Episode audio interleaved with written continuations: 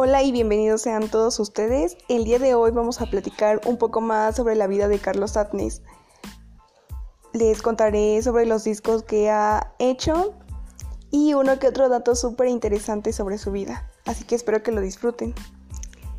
Comencemos.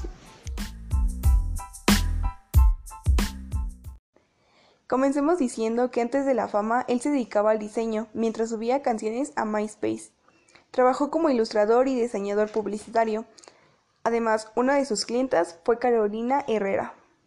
Después de eso, él mismo se abre sus propios caminos al mundo de la música, donde nacen sus textos de las experiencias de lo vivido y soñado, revelando todo un universo de fantasías e imaginación, con su inseparable ukulele, su particular forma de cantar y un estilo que ha ido incorporando unas particularidades tintas del foco.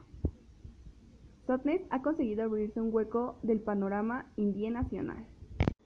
Ahora, no podemos decir que la música de Carlos Sotnes tenga un género en específico, ya que él ha declarado en muchas entrevistas que la mezcla de sus canciones son un poco de todos los géneros que he escuchado a lo largo de su vida, pero entre ellas se puede destacar y podemos escuchar que hace pop, hip hop o música independiente. Y es así como el cantante e ilustrador sigue recorriendo la metáfora del espacio para mostrar su universo interior, ya sea con ritmos super bailables o con otros nuevos que provienen de su ukulele. Y es así como marca su popularidad, manteniendo sus características tan únicas y reflejándolas en todos sus álbumes. Y es así como pasamos a uno de los álbumes más importantes, donde contiene canciones que van de la noche a la mañana en paisajes mágicos, la idea salvaje nos habla de una historia marcada por un viaje al espacio exterior, uniendo entre sí las temáticas de algunas canciones, que termina con el mensaje de un amor astronauta. En la canción titulada El día que volviste a la Tierra. En cierto modo, La idea salvaje es un disco conceptual con canciones que continúan otras y con personajes que ayudan a describir cuestiones de nuestra época. La idea salvaje consigue acercar el sonido del disco a su título, siendo sin duda el trabajo más festivalero de Carlos Datnes, conteniendo así 12 canciones, en las que destaca Que electricidad, Bikini, Días impares y El día que dejaste la Tierra.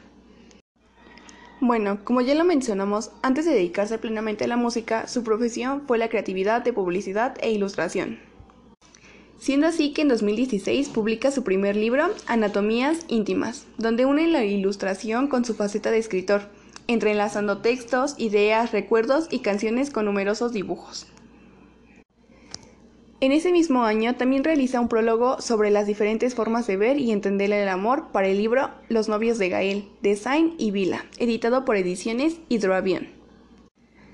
Dos años más tarde, gana un Latin Grammy por el arte del disco Diferentes tipos de luz, realizado por él mismo. Siendo así que en 2019 trabaja para la producción musical del disco Aventura, del artista Su. Cabe mencionar que él también tiene destacadas colaboraciones. Por ejemplo, está la de Miranda, con la canción Cálido y Rojo, Caloncho, con la canción Amor Papaya, Rubén Pozo, con la canción Mátate ya.